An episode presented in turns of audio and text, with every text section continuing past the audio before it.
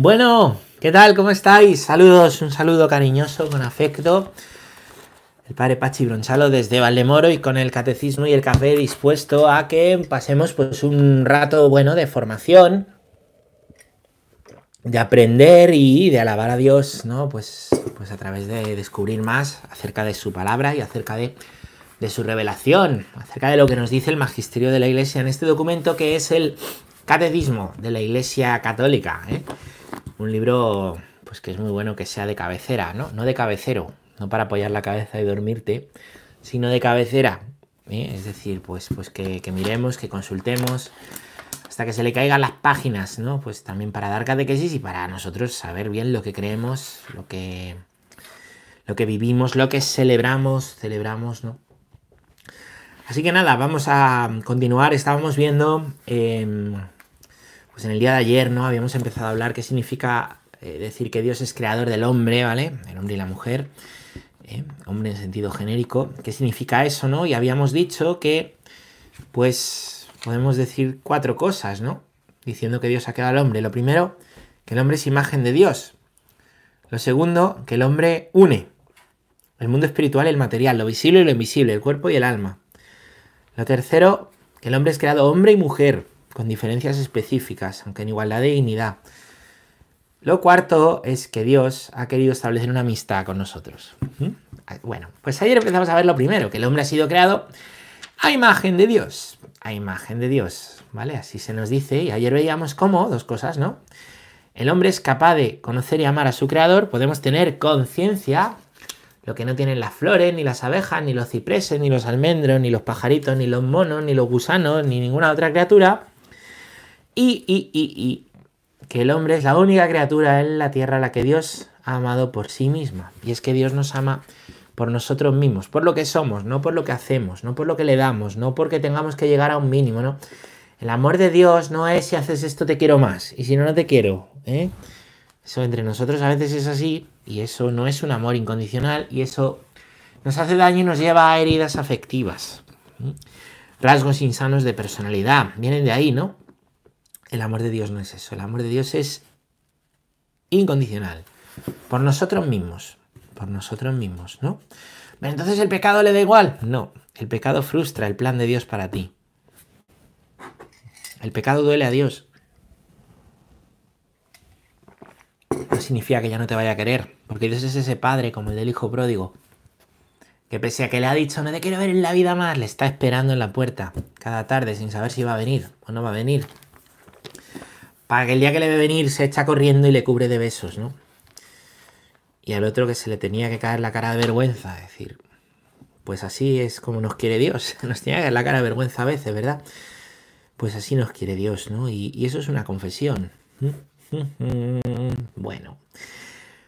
Pues estábamos en el punto número... 358. Eso es, que no lo veía el 357. El cual vamos a leer, el punto 358. Vamos a leerlo, es un punto que nos incluye un pasaje de una frase de San Juan Crisóstomo, uno de los padres de la iglesia, el Crisóstomo. Y bueno, vamos allá, leemos juntos, si os parece bien. Dice que Dios creó todo para el hombre, pero el hombre fue creado para servir y amar a Dios y para ofrecerle a toda la creación. Es decir, ya lo hemos dicho, toda la creación está en función de el culmen de la creación, que es el hombre y la mujer. Todo. ¿para qué es todo lo creado? para el hombre. ¿Y el hombre para qué es? Para amar a Dios y servirle y alabarle. Para aprender a querer a Dios como Él nos quiere. Esa es la misión en la vida. ¿Qué es ser santo? Aprender a amar a Dios como Dios nos quiere. Servir a Dios, hacer la voluntad de Dios, para glorificarle, para alabarle, para darle gracias. Eso es la santidad. Esa santidad a la que estamos llamados. Los santos de la puerta de al lado que dice el Papa Francisco. ¿Por qué creó Dios al hombre? Por amor. ¿Para qué creó Dios al hombre? Para amar. ya está. El por qué, el para qué. Fíjate qué sencillo. Y qué difícil, difícil. ¿Sabéis qué pasa? Que nosotros eh, ¿cómo deciros?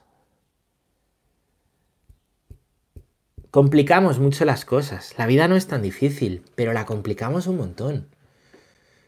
La vida es bastante sencilla, por amor y para amar.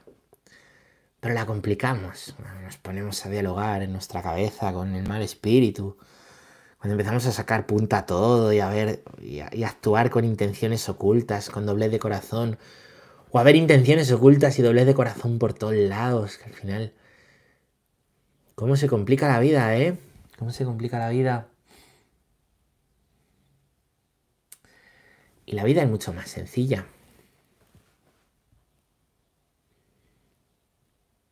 ¿Por qué vino Dios al mundo? ¿Por qué se encarnó? Por amor.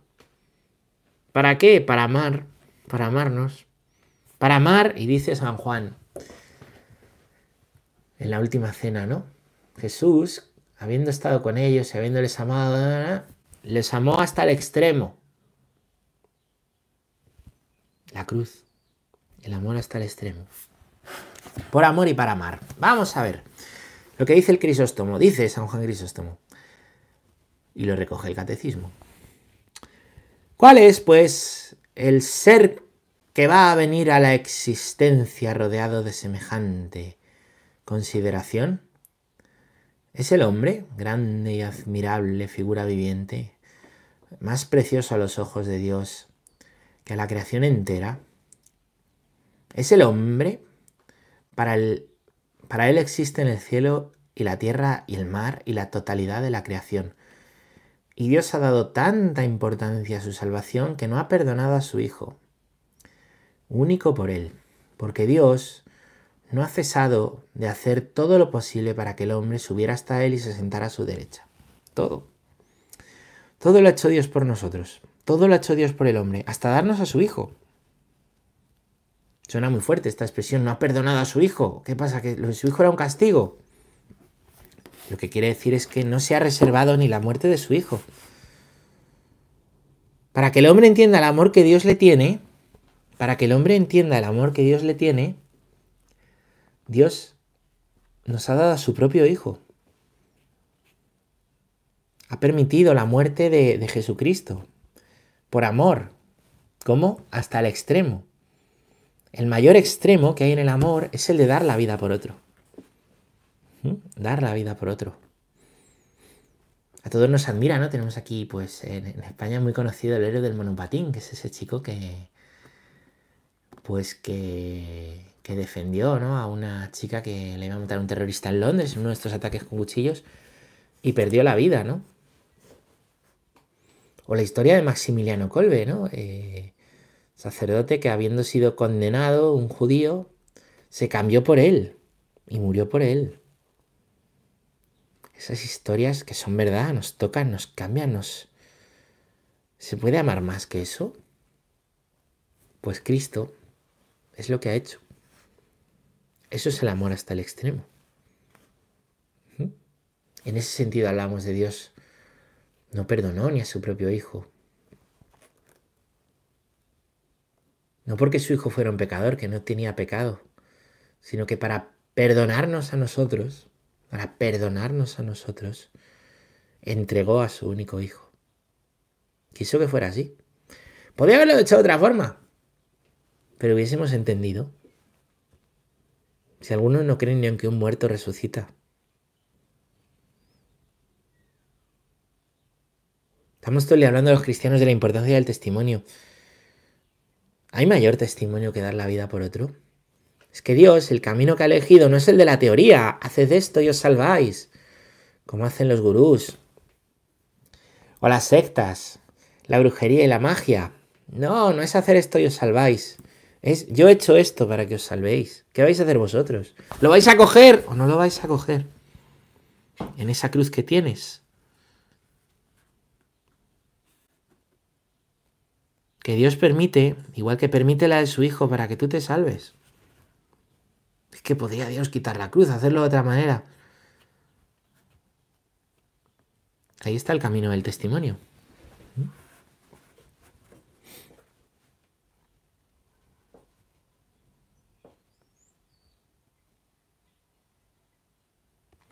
Me habéis oído mucho hablar de esto, ¿no? Yo daba, doy gracias, ¿no? A Dios por... Bueno, pues en mi caso por...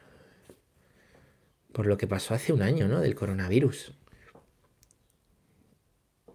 Unos días difíciles aquí en el pueblo, ¿no? Y la enfermedad de hermano sacerdote, la mía propia, pues hoy puedo decir que ha sido una bendición. Ha sido una bendición de, parar, de encontrarme con él, de, de, aprender a, vivir débilmente y, y, no soy un santo, ¿eh? No soy un santo. Pero gracias. Porque yo estaba muy ensoberbecido, muy en mis fuerzas, ¿no? y lo que me queda. que misteriosamente de la cruz se saca gracia, ¿no? Y gracias porque yo, pues en, esa cruz, he podido ver a, a, Dios, he podido ver a Jesús. He podido, pues experimentar, ¿no? Mínimamente, pues lo que es esa incapacidad de querer y no poder. Pues al final, os digo esto, no puede ser yo estupendo, para que veáis en vuestra vida los sufrimientos que os está poniendo Dios y que quiere Dios. ¿Y de qué se va a servir Dios con esos sufrimientos para vosotros? De algo se servirá. Porque Dios nos está amando también en la cruz.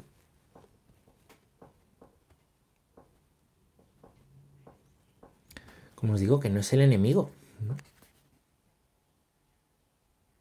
el que te la manda para destrozarte.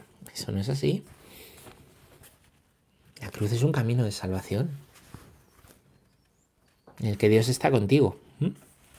Vamos a leer el punto 359, que dice, realmente, realmente, el misterio del hombre solo se esclarece en el misterio del verbo encarnado. ¿Cuál es este gran misterio del hombre? Pues el sufrimiento y la muerte. ¿Por qué sufrimos? ¿Por qué morimos? ¿Qué sentido tiene la vida? al final te mueres. Te mueres. Que os vais a morir. Que yo me voy a morir. No sea agorero, padre. Que es verdad. Digo, es que nos vamos a morir todos. ¿Qué agorero es usted? No, eso no es ser agorero. Eso es decir una verdad. Lo que pasa es que vivimos como si no fuéramos a morir nunca. Pero no es ser agorero. Es decir, una realidad a la que no queremos mirar.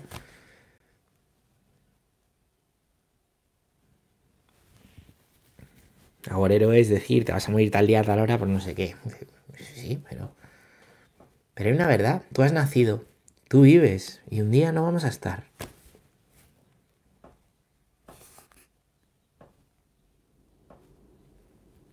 ¿Por qué? Si Dios es bueno, ¿cómo se esclarece ese misterio? A la luz del verbo encarnado. Hay un hombre que ha vuelto de la muerte. Hay un hombre que ha vencido a la muerte.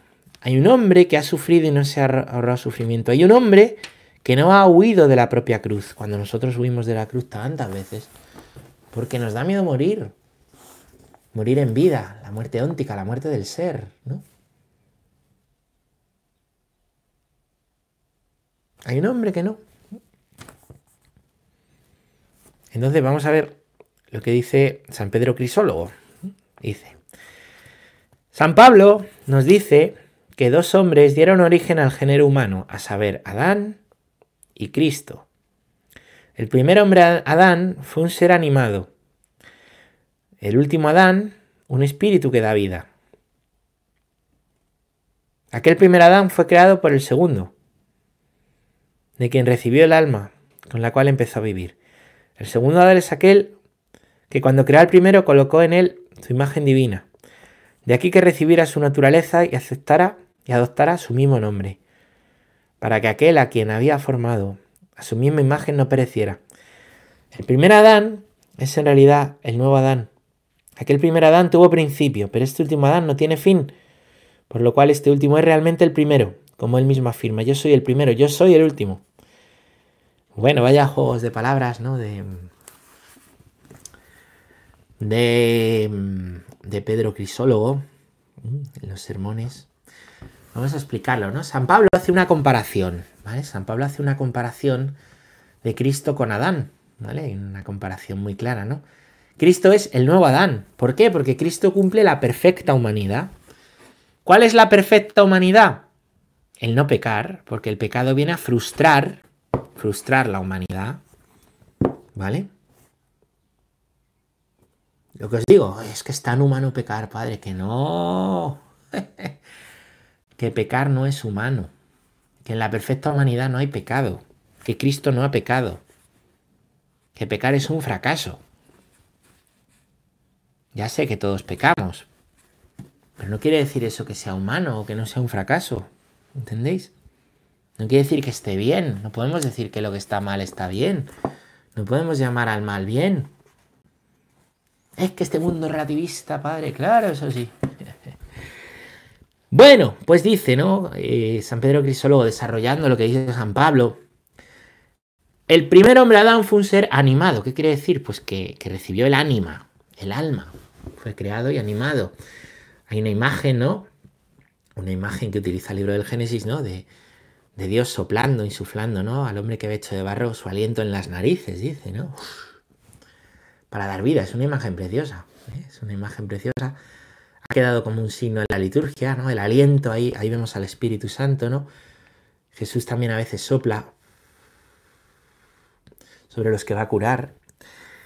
Y nosotros, pues así es como los obispos bendicen el Santo Crisma en la misa crismal. Y así es como lo consagran, ¿no? Con ese gesto sacramental. Bueno, pues el primer hombre fue animado. El último Adán, que es Cristo, como llama San Pedro Crisólogo a, Cristo, el último Adán es un espíritu que da vida. Es decir, es hombre Cristo, ¿vale? Pero, su, su espíritu, su alma nos da vida a nosotros. Su sacrificio nos ha dado vida, lo dice la palabra de Dios también, para que tengan vida y vida en abundancia. ¿Para qué ha venido Jesús? He venido para que viváis que ya vivimos, y viváis en abundancia, que eso no tanto, no de bienes y riquezas, de sentido. ¿Por qué? Porque Cristo tiene sed de nosotros, tiene sed de ti, tiene sed de mí. Si conocieras el don de Dios y quién es el que te dice dame de beber, le dirías tú que te diera agua y él te daría agua viva, la dice a la samaritana. ¿Cómo? Pues que, que tú estás sedienta y estás lleno de heridas, llena de heridas, has tenido cinco maridos, tienes un sufrimiento muy grande Tienes que trabajar como una mula, ¿eh? venir aquí todo el día al pozo por agua. Y hay uno que quiere darte el agua viva para sanar esas heridas y para vivir con sentido. Soy yo, este que habla contigo. Algún día adorarán en espíritu y en verdad. Por eso el cristiano en todo lugar, en todo lugar puede adorar a Dios, en espíritu y en verdad. No tenemos una vida cuando vamos a la iglesia. Y nos acordamos de Dios solo cuando vamos a la iglesia y no el resto del tiempo. El templo es Cristo. Y el templo eres tú, Él te ha hecho su templo, por el Espíritu Santo en el bautismo. De manera que cuando ores, ¿sabes? Vete a tu cuarto, cierra la puerta y ora a tu Padre que ve lo escondido, y tu Padre que ve lo escondido te lo recompensará, dice San Mateo. En cualquier lugar tú puedes alabar a Dios y puedes ofrecer y santificar tu trabajo, tu estudio, ¿Por qué? Porque el sacrificio de Cristo, el nuevo Adán, el último Adán, nos da vida. Continúa Pedro Crisólogo. El segundo Adán, Cristo, es aquel que cuando creó al primero, colocó en él su divina imagen. Dice Génesis que el hombre fue hecho a imagen y semejanza de Dios. somos el único ser creado a imagen y semejanza de Dios. Lo demás no se hizo así a imagen y semejanza de Dios. Oiga, pero fueron siete días, eso es un mito, entonces ¿qué? Lo que no es un mito es la verdad profunda del libro del Génesis. ¿De dónde venimos? ¿Por qué hay pecado? ¿Por qué hay mal? ¿Quién eres tú? Imagen y semejanza de Dios, una verdad. Por eso podemos descubrir a Dios a través de las criaturas, ¿no?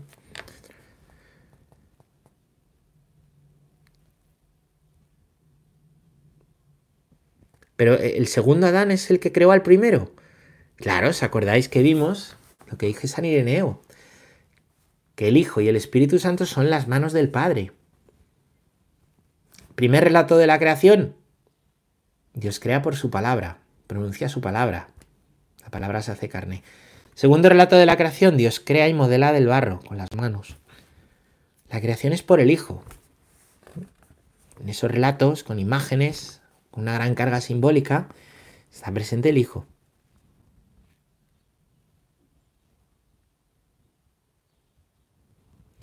El primer Adán es en realidad el nuevo Adán. O sea, Adán, aquel primer Adán tuvo principio, este último no tiene fin. Adán y Eva están llamados a no pecar.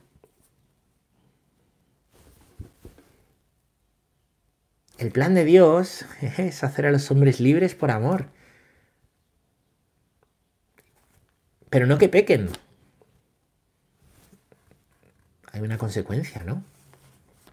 Hay una consecuencia de la, libertad. Que es el, el elegir no a Dios. Pero dice, podéis comer de todos los árboles del jardín, pero de este no. Del árbol del conocimiento del bien y del mal no. ¿Por qué? Porque moriréis el misterio de la muerte. Y entonces llega la serpiente, llega la bicha. ¿eh? ¿Qué os ha dicho Dios? ¿Que podéis comer de todos los árboles del jardín? Primera mentira. No les ha dicho eso, les ha dicho de todos menos uno. Pero ya empieza la sutileza. Ya empieza lo que es fácil a complicarse. Siempre es igual. La tentación siempre es igual. Lo que es fácil a complicarlo. Siempre. Y le pregunta entonces la serpiente, ¿habéis? ¿Os ha dicho Dios que no comáis eh, de todo? De, de, ningún árbol del jardín. No les ha dicho eso, les ha dicho que coman de todo menos uno. No, nos ha dicho de todo menos uno. Adán y Eva ahí tan majos y tan buenos. Eso es que quiere que no seáis como Él. Ahí les cuenta otra. Eso es que quiere que no seáis como Él, porque sabe que si coméis os abrirán los ojos y seréis como Él, tendréis la visión de Dios. Lo fácil lo complicamos. ¿Pero por qué? Si eso es una mentira. El demonio es mentiroso, es el príncipe de la mentira. No crea nada, no tiene poder para crear nada, pero da la vuelta a la realidad, la tergiversa. Siempre es igual. Hay un hombre en mi parroquia que siempre dice, eh, te he visto, te he visto. Pues ya se da cuenta, cuando hay algo que en la realidad que está forzado, que está al revés, pues eso es eso no es de Dios, Dios no habla así. Dios que es amor no habla palos. Bueno, pues ese plan de Dios de crear al hombre bueno, ¿eh? después con la caída, el hombre entra en el pecado y la muerte. Cristo es el nuevo Adán por eso. ¿Por qué? Pues porque cumple la perfecta humanidad. Y el primer Adán va a comer del árbol. El segundo Adán, el último Adán, Cristo, va a colgarse del árbol, va a ser el fruto. Y va a haber un nuevo árbol del conocimiento del bien y del mal. ¿Cuál es el nuevo árbol del conocimiento del bien y del mal? La cruz. ¿Y cuál es el fruto? Cristo.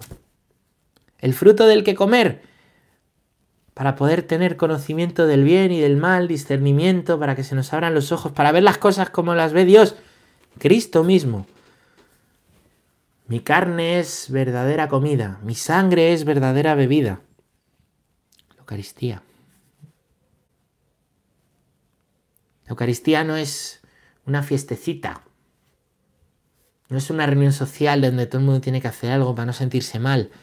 La Eucaristía es ir a alabar a Dios, toda la asamblea, principalmente el domingo, que es muy bueno ir a misa todos los días, ¿eh? el domingo es el día de la resurrección, y es el sacrificio de la pasión y muerte del Señor en la cruz, y es tomado, tomad, partido, repartido y comido, comed todos de él. ¿Para qué? Para que tengan vida. He venido para que viváis y viváis en abundancia. ¿Es así? La muerte y la resurrección. Cada misa.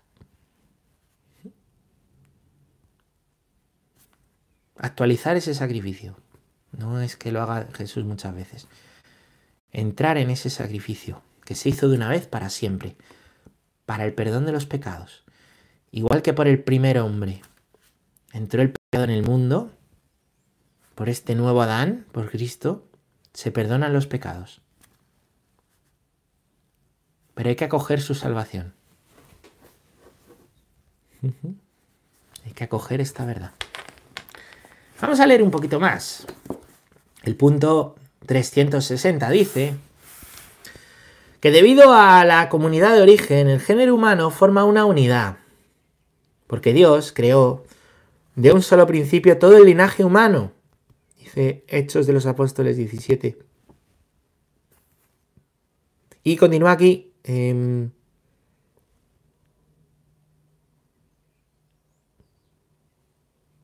no, y aquí viene una, una, cita de... Ah, vale, vale, vale. De Pío 12 que no la veía, ¿no? Bueno. El género humano forma una unidad. ¿Qué hace Cristo? Funda una iglesia. ¿Qué es una iglesia? Una comunidad. La palabra eclesia, esto me habéis oído decirlo tantas veces. Dios no hace la fe para que tú la vivas solo. Tú ti te contigo, yo mi me contigo. Funda una iglesia. ¿Para qué? Para vivir en comunidad.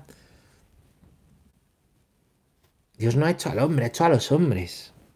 En comunidad al hombre y la mujer. Un matrimonio es una comunidad en la que se comparten todos los bienes. Es una comunidad principalmente de amor y de vida. De amor. El matrimonio es buscar el bien del otro. Y de vida. Ojalá nos obsesionáramos por buscar el bien de los demás siempre, ¿no? En el matrimonio, en nuestros hermanos de iglesia, Ojalá no estuviéramos obsesionados todos, ¿eh? Por, por buscar siempre el bien del otro. Oye, buscar el bien del otro requiere decirle la verdad y a veces corregir. Hay gente que no le gusta que le corrijan y hay gente que no le gusta tener que corregir a nadie. Nunca es agradable. Pero si quieres a una persona y quieres su bien, tendrás que hacerlo a veces. Es que me da miedo por si se enfada. Entonces, ¿qué te importa más, su bien que se enfade contigo? ¿Mm? Díselo con caridad. Ya te ayudará Dios a decírselo con caridad. Bueno, y dice entonces Pío XII. Maravillosa visión que nos hace contemplar el género humano en la unidad de su origen en Dios. En la unidad de su naturaleza, compuesta de igual modo en todos de, de un cuerpo material y de un alma espiritual.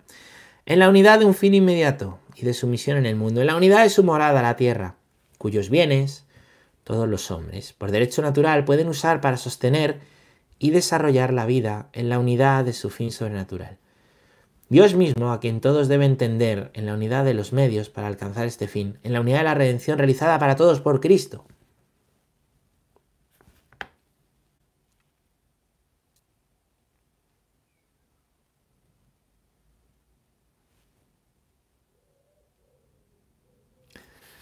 Bueno, entonces, Dios que ha creado al género humano en unidad de qué? Y dice Pío XII, en esta encilia que se llama Summi Pontificatus.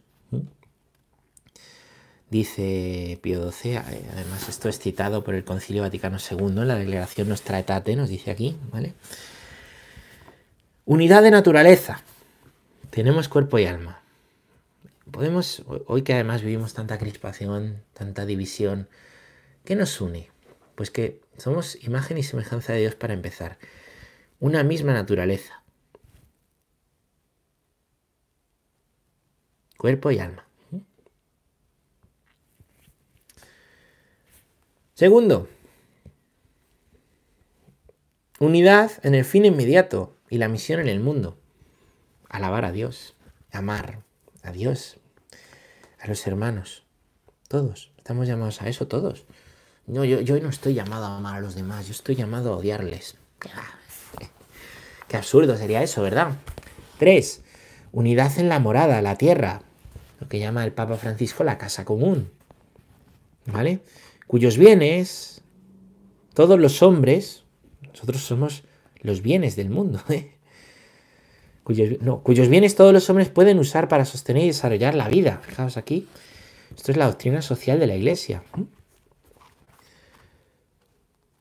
Em, unidad de su fin sobrenatural. El cielo. ¿Cuál es el fin en la tierra? Pues amar a Dios y al prójimo. Y el fin sobrenatural, el cielo. El cielo, la Jerusalén eterna. Unidad en los medios para alcanzar ese fin. ¿Cuál es? La cruz de Cristo. Cristo. Aceptar su sacrificio por mí, aceptar el perdón de los pecados. Ponerme en camino, seguirle, abrazar mi cruz, buscar el sentido de mi cruz. Bueno. Vamos a leer el punto número 361. Será el último de hoy. Esta ley de solidaridad y de caridad, continúa diciendo Pío XII, sin excluir la rica variedad de personas, las culturas, los pueblos, nos asegura que todos los hombres son verdaderamente hermanos. Eso es.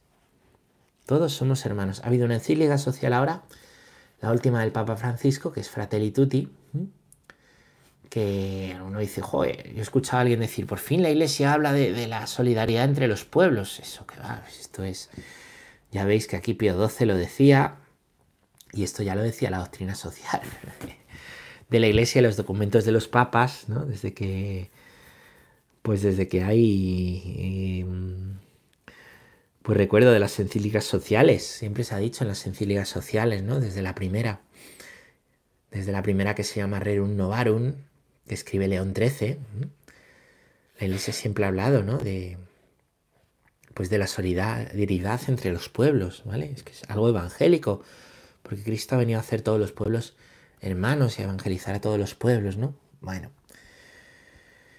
Pues el hecho de que haya mucha variedad de personas, de culturas y de pueblos, ¿vale? Mm, por encima de todo eso está esta ley de solidaridad y de caridad entre nosotros. ¿eh? Somos hijos de un mismo Padre, todos somos imagen y semejanza de Dios. Por eso el Señor nos habla de amar al prójimo, que también es imagen y semejanza de Dios. Y nos habla de amar al enemigo, que también es imagen y semejanza de Dios. Por eso el Evangelio nos presenta, ¿no? Pues como cuando acoges a uno de estos, mis humildes hermanos, a mí me estás acogiendo. ¿Mm? Cristo está en el hermano, está en el pobre, Cristo está en el débil, ¿no? Y es muy importante, si somos iglesia, empezar a amar, a los, empezar por los que están más cerca. Tu propia comunidad, ¿Cuántas veces queremos amar a... Nos encantaría hoy irnos a, irnos a África con los más pobres y a China con los más no sé qué y... Qué bonito, pero, pero empieza por amar aquí a tus hermanos. Es que si no, lo otro es... No, no vale para nada. O sea que vas a amar a aquellos, pero a estos no. Vas a irte ahí a al fin del mundo, a querer a la gente, pero los que tienes al lado no. ¿Y qué diferencia hay? No, es que estos de cerca me caen mal, porque vives con ellos y porque el corazón humano se divide. A ver cuando te vayas un tiempo a vivir a una isla, si te van a caer bien o mal. Claro.